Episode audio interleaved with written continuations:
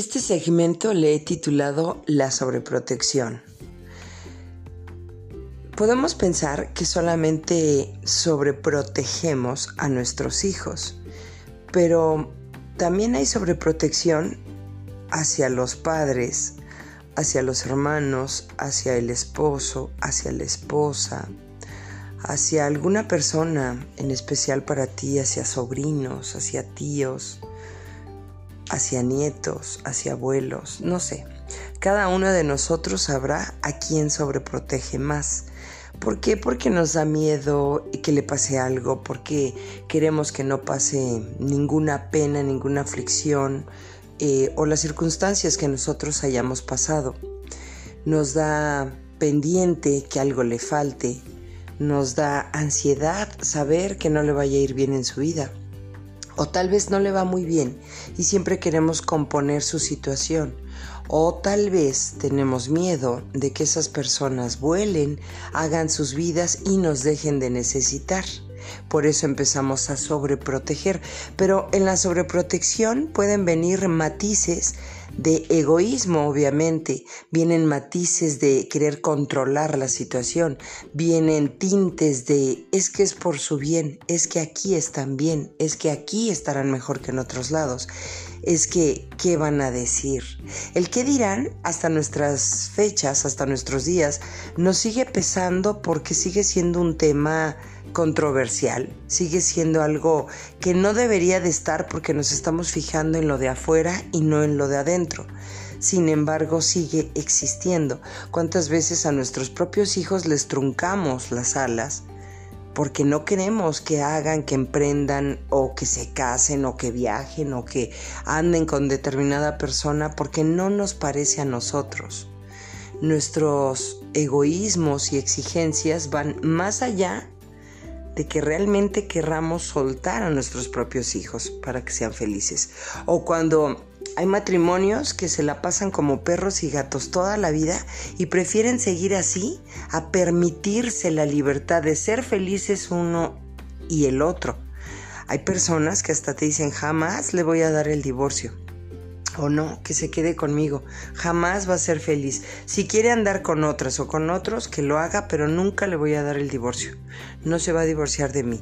Eso, híjoles, es un tema muy controversial.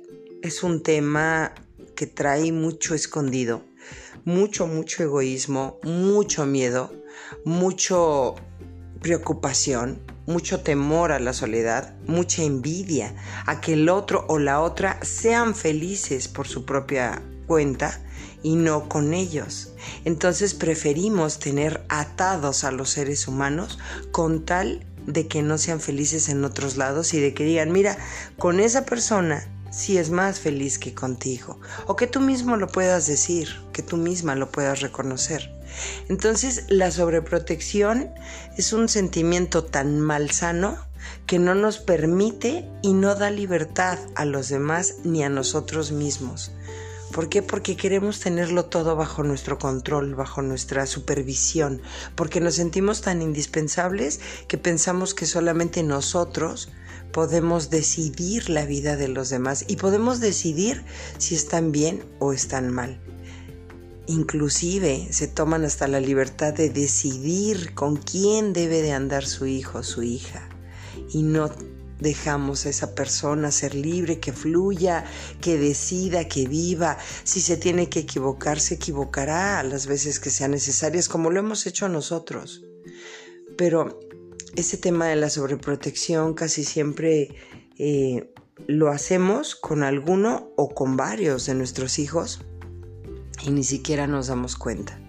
Hasta que la vida nos detiene con un par de bofetadas y nos dice por dónde debemos de dejar ir a nuestros hijos, a nuestros padres, a nuestros hermanos, a nuestros ex esposos o esposos actuales, esposas. No, el sentido de pertenencia es tan grande que no podemos con nuestra propia soledad, que no podemos ser felices y no dejamos ser felices a los demás. La sobreprotección de verdad que es un sentimiento que está tan pegado en nuestros días, en nuestras vidas, es tan imperioso ya para muchas personas que no lo pueden no lo pueden controlar. Soy Fabiola Cabrera, gracias por escucharnos y ojalá que puedas compartir estos podcasts. Y si hay algún tema que te gustaría que desarrollemos, haznoslo saber. En Instagram estamos como Fabiola Cabrera Radio y en fanpage en Facebook como Fabiola Cabrera Martínez. Gracias.